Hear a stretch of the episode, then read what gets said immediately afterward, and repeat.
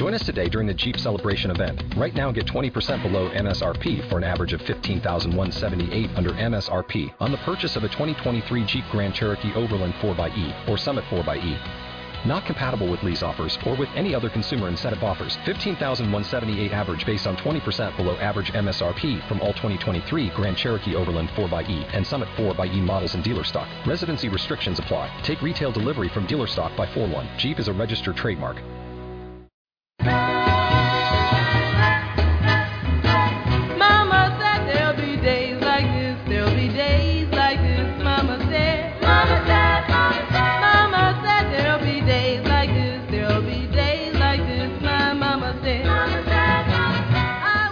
Bienvenida a Maternidades con gafas violetas, un podcast no mixto sobre maternidad con perspectiva feminista.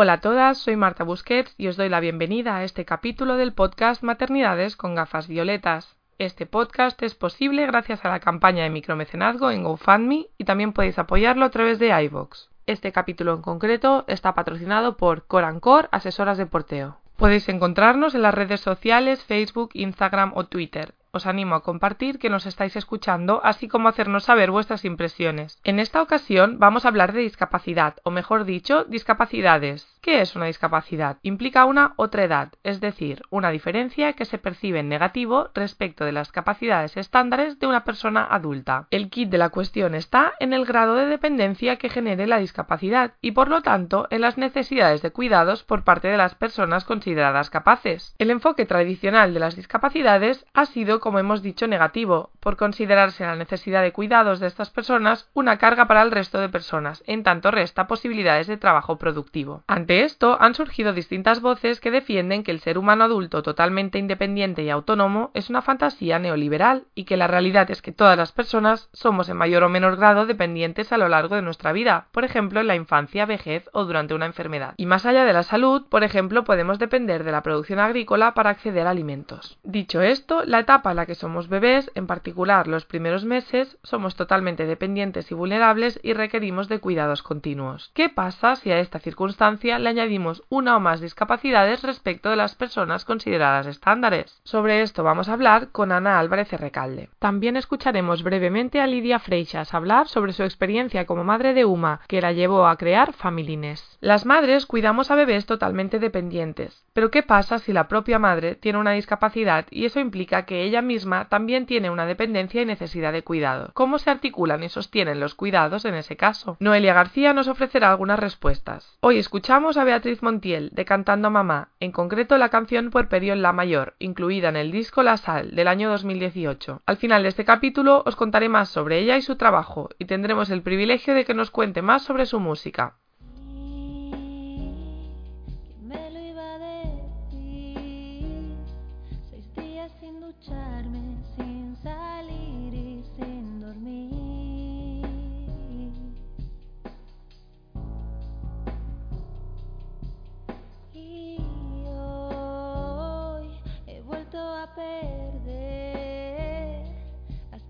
Otra vez, no me lo puedo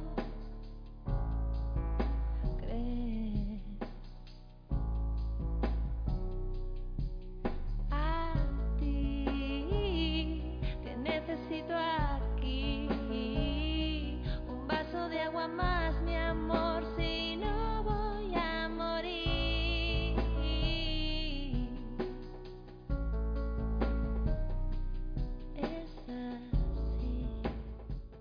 Ana Álvarez de Recalde es madre de un hijo, una hija y un hijo, artista y fotógrafa. Acaba de lanzar el proyecto Mama Mother's Milk, donde explora el valor de los cuidados y la presencia materna en una sociedad productivista. Os dejo con su entrevista.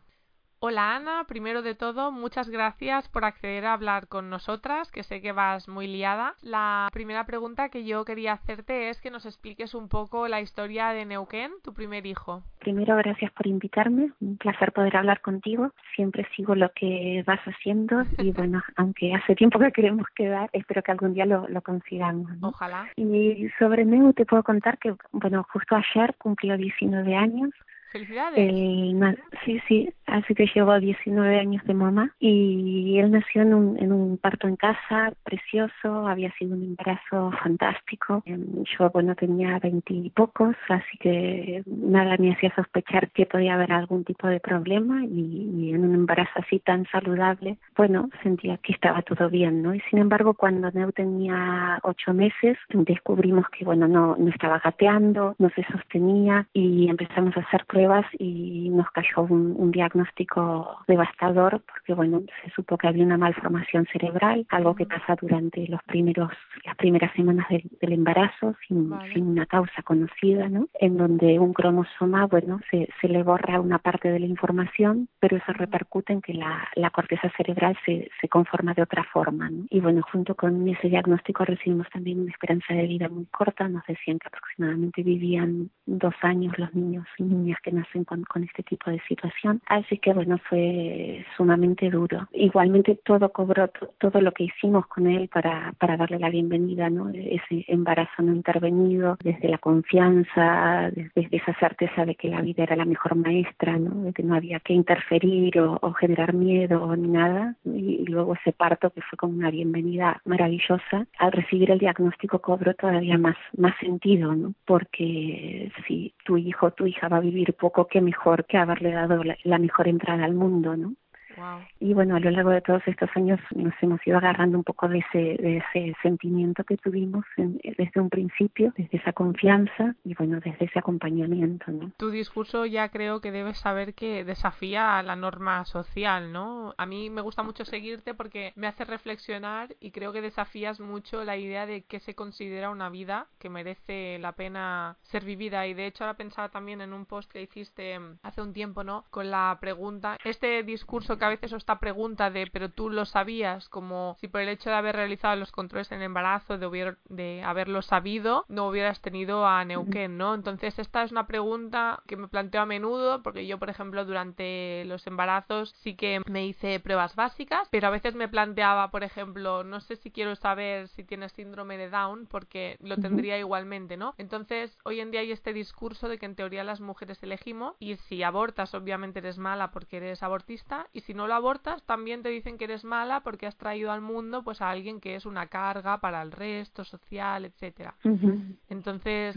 Es complicado. No sé qué piensas de tu experiencia de esto. La respuesta a, a esta pregunta creo que la, la hice con, con la fotografía esta de las cuatro estaciones con la que empiezo esta serie de, de mi experiencia de, de maternar a mis tres hijos, más la pérdida gestacional tardía que tuve. ¿no? La primera foto es una referencia a la piedad de Michelangelo, y en donde bueno estoy yo sosteniendo a, a Neuquén, que bueno se ve que está en pañales, se ve su dependencia, ¿no? su, Ujú. su dificultad. Creo que, que la respuesta a tu pregunta está ahí, porque bueno, lo que yo planteo es que a pesar de que la ciencia nos puede dar muchísima información, ¿no? Y una, una mamá puede decidir implantarse el embrión que viene sin fallo, ¿no? Ujú. Hasta tenemos esa posibilidad, pero de última la vida mm, nunca te da tanta certeza, ¿no? Y ese mismo embrión libre de fallos puede ser un adolescente tetrapléjico por Ujú. cruzar la calle, ¿no? Entonces un poco lo que creo es que a la hora de, de traer un hijo al mundo, una hija al mundo, la única pregunta válida es si estamos disponibles para amar, ¿no? Y para, para amar y acompañar lo que sea, ¿no? Ay, se me Entonces, pone la piel yo de no- gallina, Ana.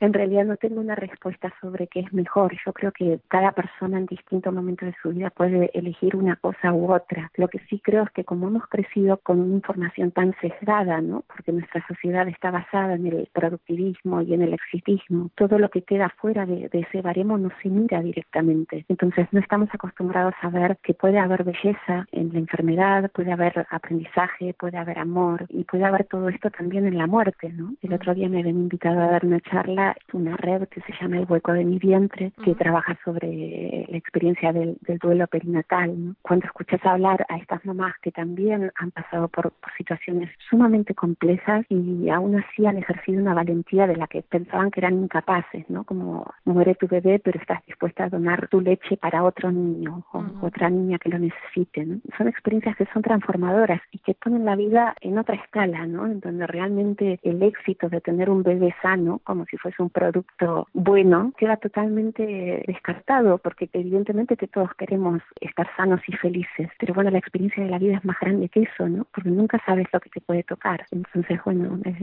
y luego también habría, de amar. no entraremos, ¿eh? pero habría que ver qué considera la sociedad en la que estamos estar sano o sana, porque hay mucha gente, tienen un concepto de la salud bastante extraño. Sí, sí. Ahora te escuchaba hablar y pensaba que precisamente para contestar a mi pregunta mencionabas tu foto de la piedad. Precisamente tú has hecho de tu vida, de tus experiencias, arte. De hecho, tu arte no se entiende sin tu contexto vital y los afectos que en él se insertan. Una de las cosas que a mí, por ejemplo, me impactan de tus fotos es que reivindicas la vida como un placer, ¿no? Los hashtags que usas de sibaritas de la nada, sibaritas del todo. También me marcó mucho un post donde hablabas de lo mucho que le gustan a Neuquén los raviolis de la abuela, ¿no? Entonces ya no es solo estamos aquí haciendo lo que podemos, sino estamos aquí y estamos disfrutando, incluso desafiando esta idea, ¿no? De pobre, qué calidad de vida va a tener. Bueno, pues está aquí y le gusta venir con su familia y come ñoquis y, y somos felices a pesar de todo. Sí, es que una de las cosas que a mí me impactó mucho cuando nos dieron el diagnóstico de Neuquén y luego a lo largo de los años cuando a veces hacíamos consultas con algún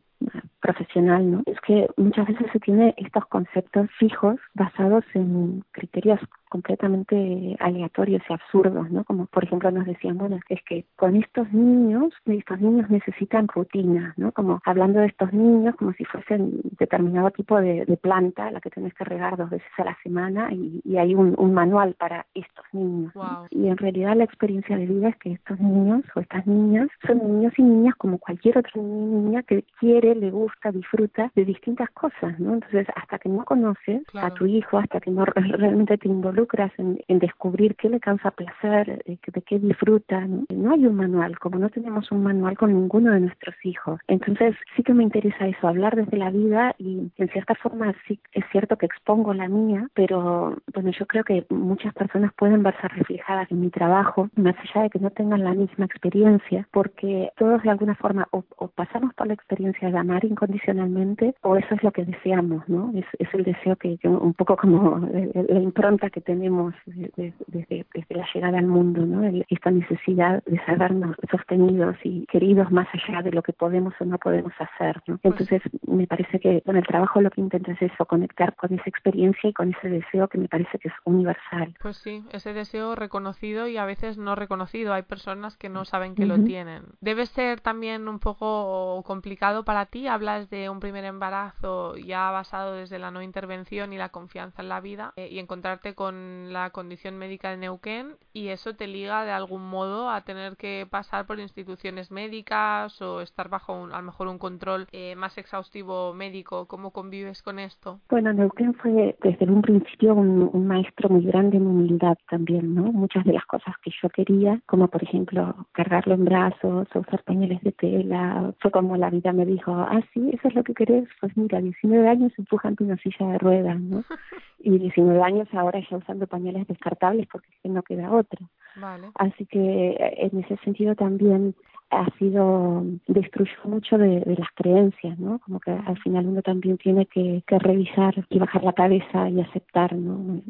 Muchas cosas. Y en cuanto a la institución médica, tal vez en cierta forma es más de lo mismo. Sí, luego de un parto en casa, claro que hemos tenido que pasar por el hospital. Por suerte, no tantas veces. Hacemos también un tratamiento médico desde, desde lo natural y desde lo alternativo, ¿no? Pero sí que claro que recurrimos al, al hospital, por ejemplo, cuando hay fractura y no hay, no hay posibilidad de otra cosa. Y bueno, hacemos también alguna consulta neurológica para asegurarnos que, que lo que vamos haciendo es, está bien, ¿no? Pero bueno, esto también lo considero una, una gran enseñanza, ¿no? ¿Cómo ha marcado esta primera experiencia tus posteriores maternidades? Tengo que decir que las fotos del segundo parto de tu hija, para las que no las hayáis visto, no os las perdáis, fueron unas fotos que me han acompañado de por vida. O sea, desde el día que las vi, cambió totalmente mi imagen mental de un parto y a menudo he vuelto a ellas tanto durante el embarazo de Astrid como durante el embarazo de Magnus. Son unas fotos que me han dado mucha fuerza. Me alegro. Eh, la experiencia de Neuquén fue tan válida aún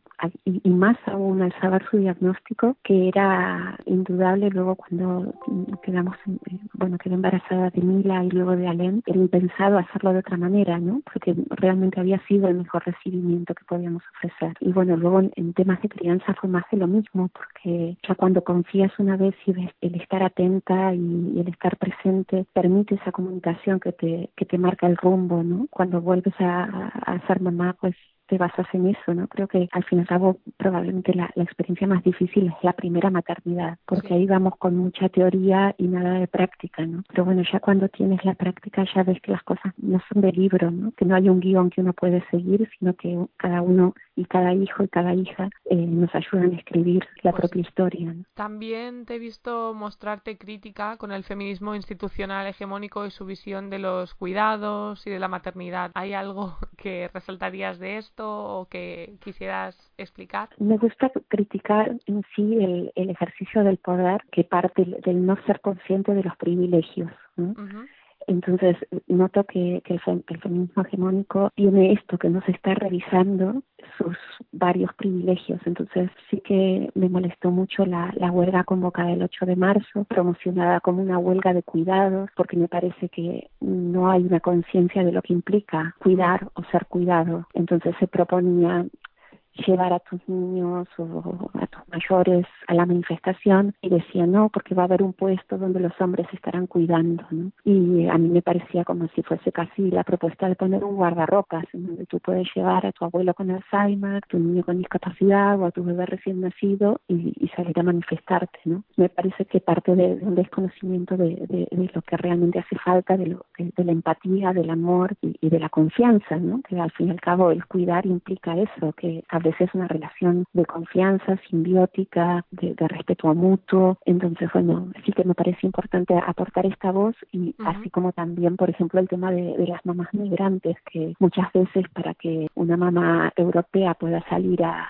manifestarse o a trabajar o a conquistar ese mundo, ¿no? que en cierta forma hace falta, pero por el otro lado, ¿quién queda sosteniendo? ¿Quién queda invisibilizada? ¿no? Y muchas veces es eso, son, son mamás migrantes que tienen que dejar sus bebés en la guardería para salir a cuidar a los bebés eh, de las mujeres que tienen más privilegios. Entonces, bueno, como mínimo que no quede silenciado, ¿no? Claro, lo mínimo tendría que ser revisarnos. También pensaba esta, cuando salió lo de la huelga de cuidados, yo también lo viví con bastante frustración. Solo puede pedir una huelga de cuidados quien concibe los cuidados como un lastre. Entonces, pedir una huelga de cuidados significa descartar que puede haber placer en estos cuidados. Y también pedían lo de ponerse el delantal como bata y es como, no, no, es que a lo mejor en vez de estar en el guardarropa los tíos cuidando de los abuelos con Alzheimer, tendrían que ponerse un delantal y reivindicar el delantal como un espacio donde podemos encontrarnos. Vale, por último te quería preguntar por tu nuevo proyecto, que siempre estamos ahí impacientes por saber las cosas que haces. El proyecto se llama Mama Mother's Milk y me encantaría que nos explicaras de qué va. Este proyecto en realidad surgió después de tener otra idea que todavía no, no he compartido, en donde bueno yo buscaba hacer las fotos a unas cinco mamás que estuviesen amamantando, pero cuando mm, saqué la, la convocatoria para quien conseguía, ¿no? me escribieron más de 100 madres y bueno, cada una me iba contando su experiencia de lactancia. Entonces ahí vi que, que había una necesidad que era mucho más grande y mucho más importante que mi inicial y entonces eh, me propuse empezar por este proyecto que era visibilizar la lactancia desde distintas experiencias, ¿no? Como puede ser la lactancia de una mamá migrante, la lactancia de una mamá en duelo, la mamá que decide en algún punto volverse donante de leche, bueno, mamás que amamantan a más de un hijo, mamás que amamantan niños o niñas ya más grandes, ¿no? eh, mamás adoptivas que han decidido amamantar, si han podido, si no han podido, cómo ha sido la experiencia. Porque bueno, había eh, justamente el gobierno, Pedro Sánchez había lanzado este tweet que se hizo bastante popular en donde él contaba que bueno que iba a, recobrar todo este talento perdido de las madres que salen del, mercado laboral por estar cuidando no y claro me pareció más de lo mismo también esto es un, feminismo hegemónico no que, parte desde desde el gobierno, ¿no? Donde, bueno, ya las liberamos a todas, mandamos a los bebés a la guardería y es una mirada desde el adultocentrismo en donde, bueno, qué es lo que necesitan determinadas mujeres, pero no es lo que todas las mujeres pueden elegir, pueden necesitar, porque si estás todavía en duelo es imposible que quieras eh, reincorporarte a trabajar. Si tienes un bebé con dependencia, también tenés otras necesidades, ¿no? O tu bebé tiene otras necesidades y no sos reemplazable como mamá en ese caso, ¿no? Entonces, bueno, es, este es el proyecto que he hecho, es una serie de fotografías que, bueno, en donde también recojo algún testimonio para, más que nada eso, que, que tengamos en cuenta que somos muchas, ¿no? No, no, no somos solo las que salen siempre en las fotos estas publicitarias y, bueno, en, en, en los tweets a los que se hacen referencia.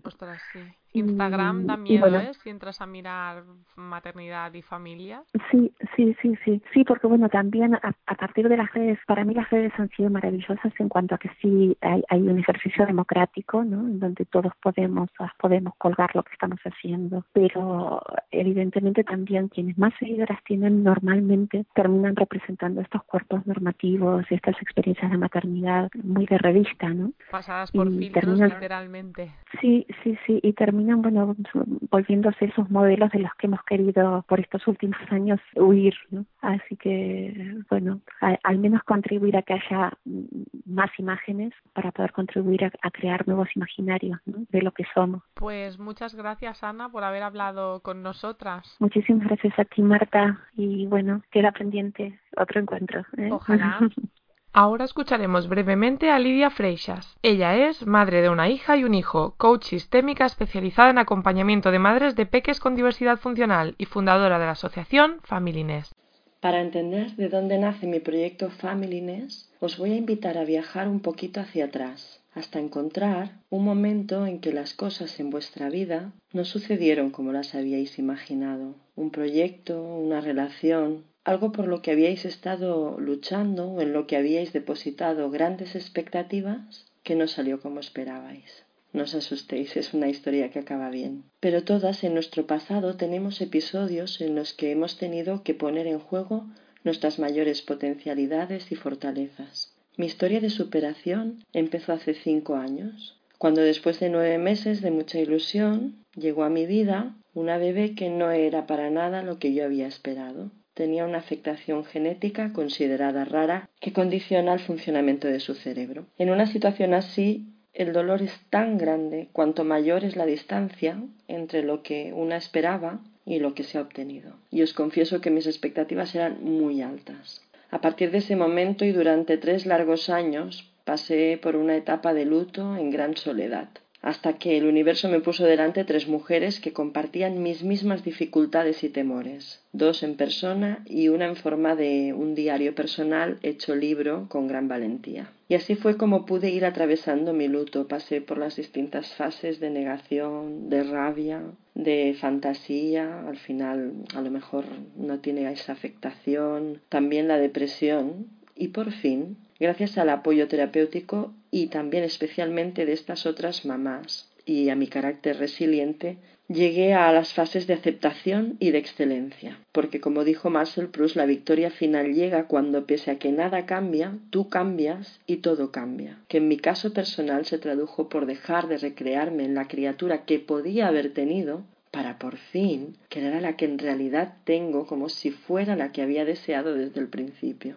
Mi hija se merecía tener una mamá feliz y ahora lo soy y mucho. Tanto que he creado Familyness, cruce entre familias, Ness, con necesidades educativas especiales, y Happiness, que es felicidad en inglés, para defender que las familias que tenemos hijos con alguna discapacidad también podemos ser felices. Así apoyo a través del coaching familiar y sistémico a las mamás que sienten que tienen un proceso de aceptación estancado o que está durando ya demasiado hacia sus hijos o hijas especiales. Porque me encantaría cogerlas a cada una de ellas por la mano y escuchar juntas esta música que me acompaña. ¿La habéis oído? Quizás os gustará saber que su compositor cuando nació fue considerado por los médicos un vegetal. Era parcialmente ciego, autista, epiléptico y con déficit motriz y discapacidad intelectual. Se llama Ikari Oe, lleva más de 100.000 copias vendidas y su madre siempre creyó en sus potencialidades. Gracias Marta por darnos voz a las mamás NES y felicidades por tu espacio.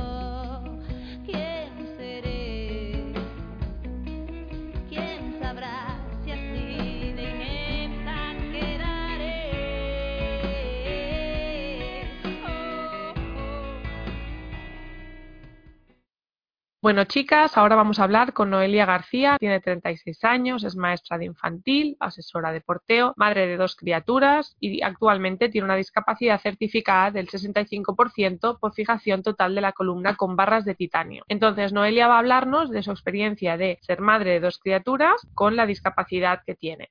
Hola Noelia, en primer lugar me gustaría que pudieras hablarnos un poco de tu discapacidad y cómo llegaste a ella, porque no naciste con ella. Hola, ¿qué tal? La escoliosis se adquiere con el tiempo. Hay niños que se les detecta antes, niños que se les detecta después. Yo con 11 años se me empezó a desviar la columna y poco a poco pues la desviación fue a más y bueno, llegó un momento que empezó a doler y a doler cada vez más, cada vez más, cada vez más y bueno, la medicación que tomaba ya era muy fuerte y me vendieron como solución mágica a la operación que consiste pues en eso, en abrir, mm, a golpe de martillo enderezar la columna, fijarla con las cuatro barras y volver a cerrar. Después de eso no solo el dolor no se ha ido, sino que además pues te queda la incapacidad de poder moverte porque tu columna está fijada y ya no tienes la movilidad de lo que son las vértebras. Eso y que bueno, que al ser algo crónico y que eh, se va deteriorando tu calidad de vida, pues empecé con un 47% de discapacidad y ahora mismo pues tengo un 65% debido al aumento del dolor crónico, al desgaste físico, a la, a la bajada de calidad de vida general. De hecho, tú en algunas ocasiones te has reivindicado como discapacitada cuando algunas personas hablan de diversidad. A veces desde los feminismos se intenta defender, que no digo que no sea correcto, ¿no? Pero que todas las personas somos diversas, que todas tenemos un diferente grado de dependencia o unas cosas que se nos dan mejor que otras. Yo te he visto en algunas ocasiones argumentar que esto invisibiliza pues el dolor, sufrimiento y limitaciones que tu condición pueda estarte imponiendo. Sabes que hay gente que le parece una palabra súper denigrante, discapacitado, cuando a mí me parece una realidad. Evidentemente, todo el mundo tiene capacidades diversas y evidentemente el vecino del quinto no puede hacer lo mismo que el vecino del segundo de base. Pero yo no puedo hacer lo mismo que el 90% de las personas, por lo tanto, sí, tengo una discapacidad. O sea, soy capaz de hacer muchas menos cosas que muchísimas personas. Bueno, que de hecho la mayoría de personas. O sea, no puedo doblar mi columna. ¿Cómo no me va a convertir en una discapacitada? Que no tiene nada de malo la palabra. O sea, el problema es la connotación negativa que se le ha dado con los años, ¿no? Con los años parece que a todos los nombres que se nos da acaban siendo un insulto de alguna manera o, o acaban ofendiendo a alguien. Y a mí me da rabia porque no, es cierto. Yo tengo una discapacidad respecto a la mayoría de personas y de hecho si no tuviera esta enfermedad no la tendría. Tendría otras capacidades distintas a otras personas, sí, pero no tendría una desventaja. Es más que obvio que tengo una desventaja frente a la mayoría de personas. Por lo tanto, sí, mm, yo reivindico este término. A ti siempre te han gustado las criaturas, de hecho eres maestra de infantil. Entiendo que siempre habías querido o pensado que serías madre. ¿Tuviste dudas a causa de tu discapacidad de si finalmente serías madre o no? ¿Te lo pensaste o lo tenías muy muy claro que lo intentarías. Bueno, la verdad es que eh, en el nivel de salud que me encuentro ahora nunca pensé que llegaría a estar tan mal, ¿no? A ti te dicen que vas a perder calidad de vida y te lo imaginas un poco, pero en realidad nunca, nunca te haces la idea, ¿no? De que vas a llegar al punto en el que estoy hoy. Pero, por ejemplo, sí que una de las cosas que pregunté antes de operarme, ¿no? Eh, ¿Podré tener un embarazo y un parto? Claro, ellos me vendieron la moto de que incluso mejor que sin operarme. Claro, no sé qué hubiera sido un embarazo y un parto sin operarme, pero de hecho en el momento en el que de- decidí que quería ser madre, pues sí que hubo unos ciertos, unas ciertas preguntas, ¿no? Que se alzaron ahí, ¿qué pasará el día del parto? ¿Tu cuerpo podrá funcionar? ¿Tu pelvis que tiene las vértebras fijadas podrá abrirse para dejar paso a tu hijo? Ahora que Mm, dices así- esto, espero que no te moleste que lo diga, porque tengo esta información porque me la has explicado, pero sé que en distintas ocasiones te han cuestionado, especialmente los profesionales de salud, Sí.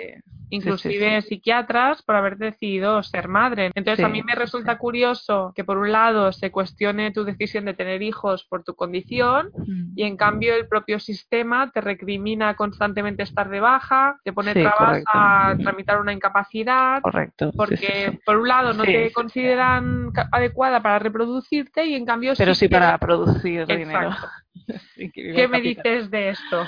Bueno, yo he tenido que oír de todo, de boca de psiquiatras, desde ¿y cómo se te ha ocurrido ser madre? a espero que no se te ocurra tener otro. a, ¿Y están bien atendidos tus hijos? Oiga, señora, muchas cosas muy feas que me importan bien poco, porque sinceramente es igual. Pero sí, claro, evidentemente, por otro lado, se cuestiona constantemente que estés de baja. La gente te mira y dice, a mí también me duele la espalda. Mira, no te voy a contar lo que me duele a mí porque sería un poco desagradable. Eh, sí, bueno, es esta contradicción de que, por un lado, ¿cómo se te ha ocurrido la locura siendo discapacitada de tener hijos? Como si el resto de personas. nosotras no estuviéramos en riesgo de poder perfectas. ser discapacitadas en cualquier momento, Bueno, ¿no? O fueran perfectas. Conozco un millón de personas que no deberían tener hijos y no tienen ningún certificado de, de discapacidad. Pero bueno, no me quiero imaginar otras personas que tienen un grado de dificultad física mucho mayor a la mía, lo que habrán tenido que oír, ¿no? Porque a mí me ves por la calle de, de normal y no te parece que yo tenga ninguna dificultad. Se te dice que, mm, oye, ¿cómo que estás de baja, no? ¿Tanto te duele la espalda? ¿Tanto tiempo de baja estás? O sea, bueno, seguro que no puedes hacer una jornada laboral de ocho horas. Bueno, es, es una contradicción total. A pesar de todo esto, has sido madre dos veces, de momento. Yo te animo a tener más.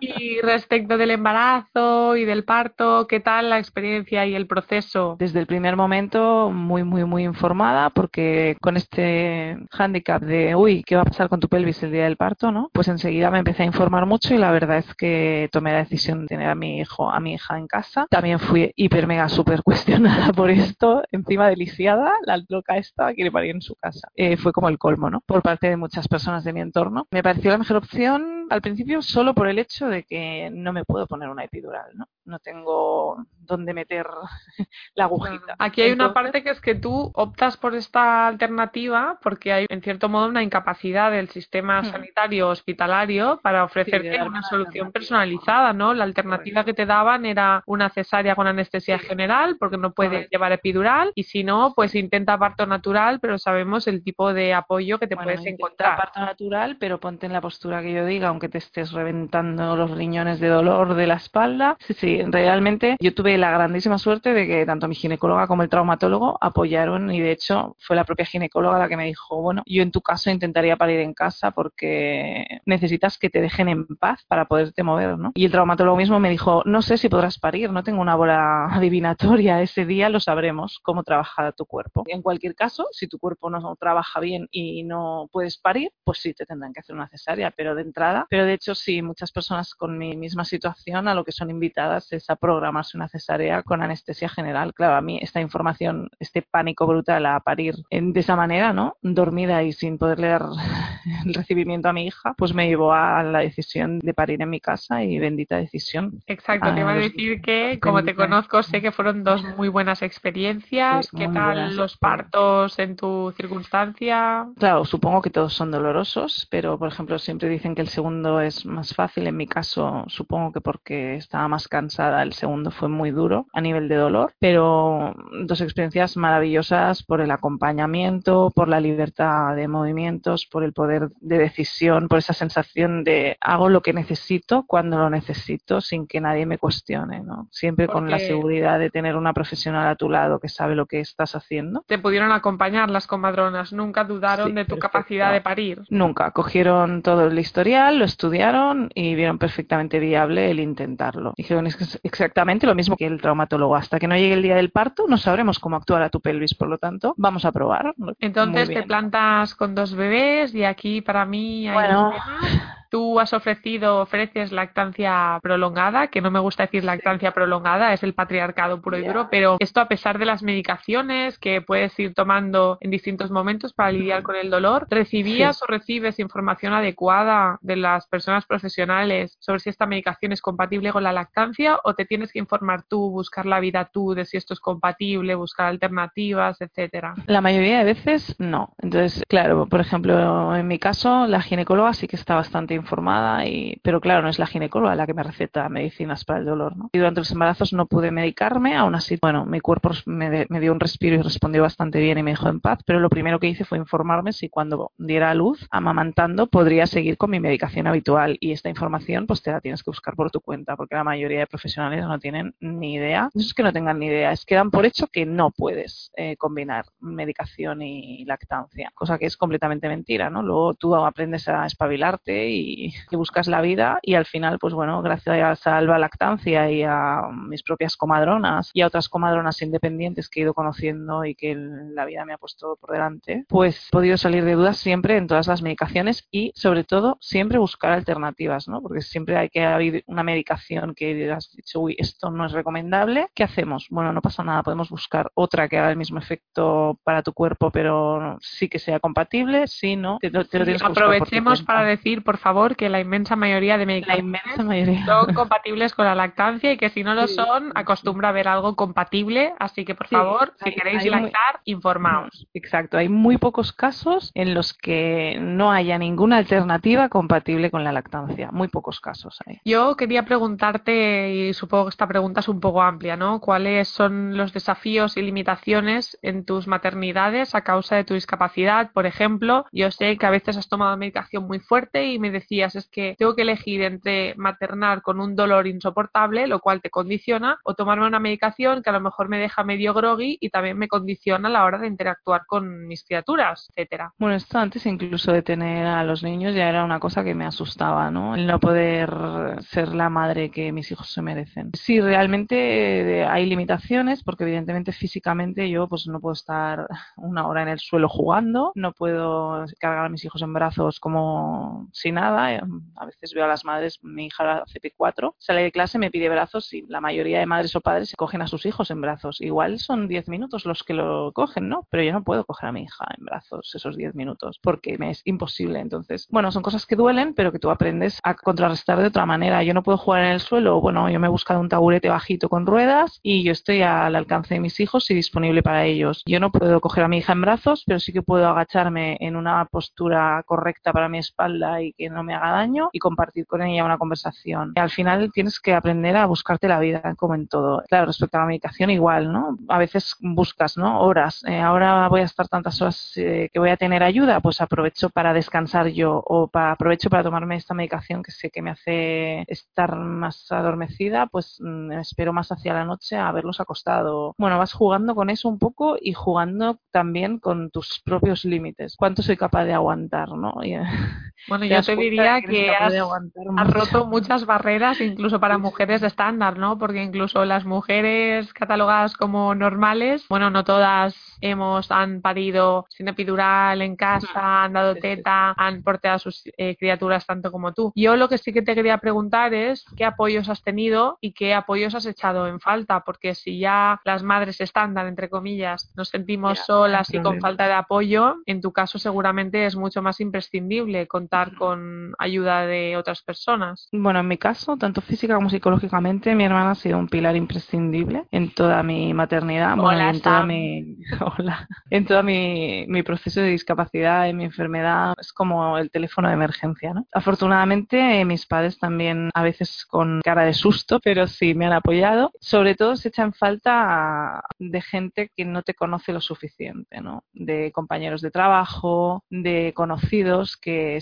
creen que tienes un problema de espalda, pero claro, no saben hasta qué punto, entonces te ven y lo que hacen es juzgar. Bueno, se echan falta también por parte de profesionales, ¿no? Que tú vayas destrozada a un psiquiatra y que te diga, es que cómo se te ha ocurrido tener hijos. Bueno, esto debería estar penado, debería Pues ser sí, debería, 100%. Claro, o sea, es terriblemente duro y tú sales de allí destrozado. Por parte del sistema, porque no, no se te permite estar enfermo. Tienes que elegir ir a trabajar y comer y pagar las facturas o que te estén cuestionando cada mes y medio pidiéndote informes actualizados de por qué, por qué no puedes trabajar. Tú, de hecho, recibes mucha violencia institucional por la vía del ICAM y todos estos tribunales Sí, médicos sí, que constantemente cuestionan tu condición, los mismos que te dicen que porque has sido madre. Correcto. En ese sentido, mucho, mucha, mucha falta de empatía. Es duro más cuando tú estás dando el 200% de ti para intentar ser como los demás. Y aún así se nota que los demás pues ya empiezan a verte como una carga, ¿no? Y entonces eso hace daño.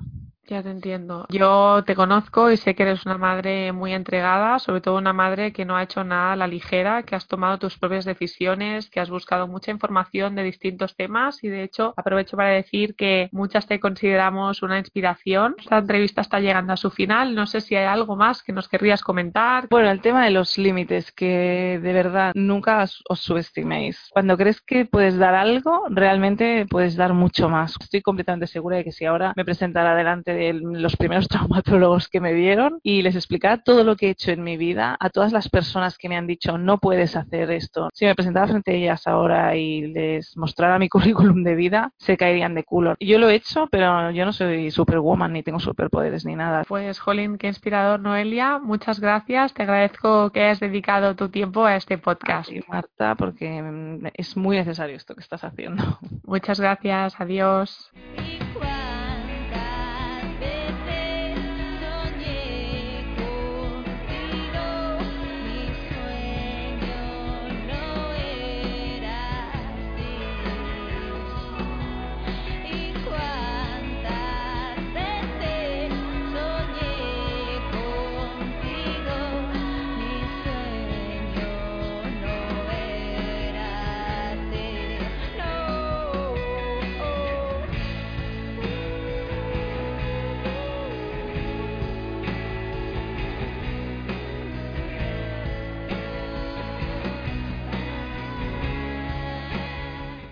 Ya por último, Beatriz Montiel de Cantando Mamá nos explicará cómo la maternidad potenció su creatividad musical, cuyos resultados son dos discos que representan dos caras de la maternidad, la soleada titulada Teta en el año 2015 y la más sombría recogida en La Sal del 2018. Os dejo con ella.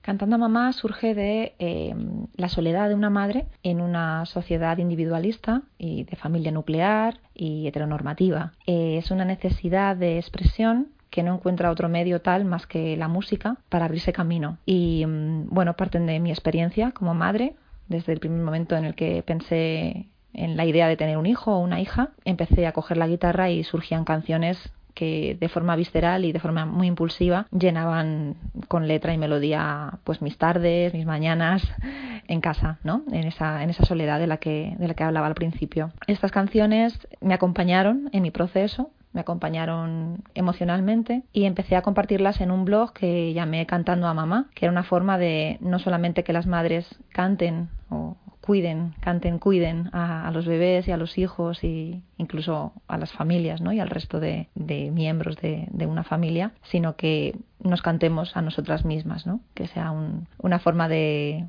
acompañarnos y de de revolución silenciosa ¿no? dentro de, de la sociedad. Eh, estas canciones eh, no solamente me acompañaban a mí, sino que muchas mujeres entraban en el blog y me contestaban, me escribían, me decían que también las estaban acompañando a ellas. Y entonces ahí fue cuando me di cuenta de, que quizá el proyecto tenía un objetivo pues que trascendía de mi propia experiencia ¿no? y que iba realmente al encuentro con la otra y que podía eh, ayudar o sostener o acompañar a otras mujeres, además de a mí misma. ¿no? Y de esta forma es cuando decido lanzarme a grabar las canciones en, en un formato de disco. Eh, y así nace el primer álbum que se llamó Teta eh, o Zeta y que habla de, lo luminoso de, ser madre. Eran canciones luminosas que compuse en un momento de mucha sombra, pero eh, que necesitaba componer esa luz para no venirme abajo. Dos años más tarde decido componer y, bueno, decido, nacen de forma también pues muy visceral otras canciones que hablaban más de esa parte cruda, en sombra, que también supone la maternidad, esa vuelta de, de perspectiva, ese darle la vuelta al mundo que supone, que supone convertirte en madre y bueno, que realmente te desborda y te cambia radicalmente la perspectiva de, vivir, ¿no? de cómo vives tu vida. Y bueno, ese es el proyecto, las canciones pueden escucharse en Spotify, en Bandcamp y en el propio blog Cantando a Mamá. Bueno, comadres, hasta aquí el podcast de hoy. El mundo de las discapacidades es tan variado y presenta tantos matices como el de la normatividad. Espero que escuchar las entrevistas os haya ofrecido nuevas perspectivas sobre el tema. Una vez más, os recuerdo que podéis apoyar el proyecto desde la plataforma GoFundMe o desde el propio iBox. Nos podéis encontrar en Facebook, Instagram y Twitter. Podéis saber más sobre mí en www.martabusquets.com. Y como siempre, sororidad y feminismo, compañeras.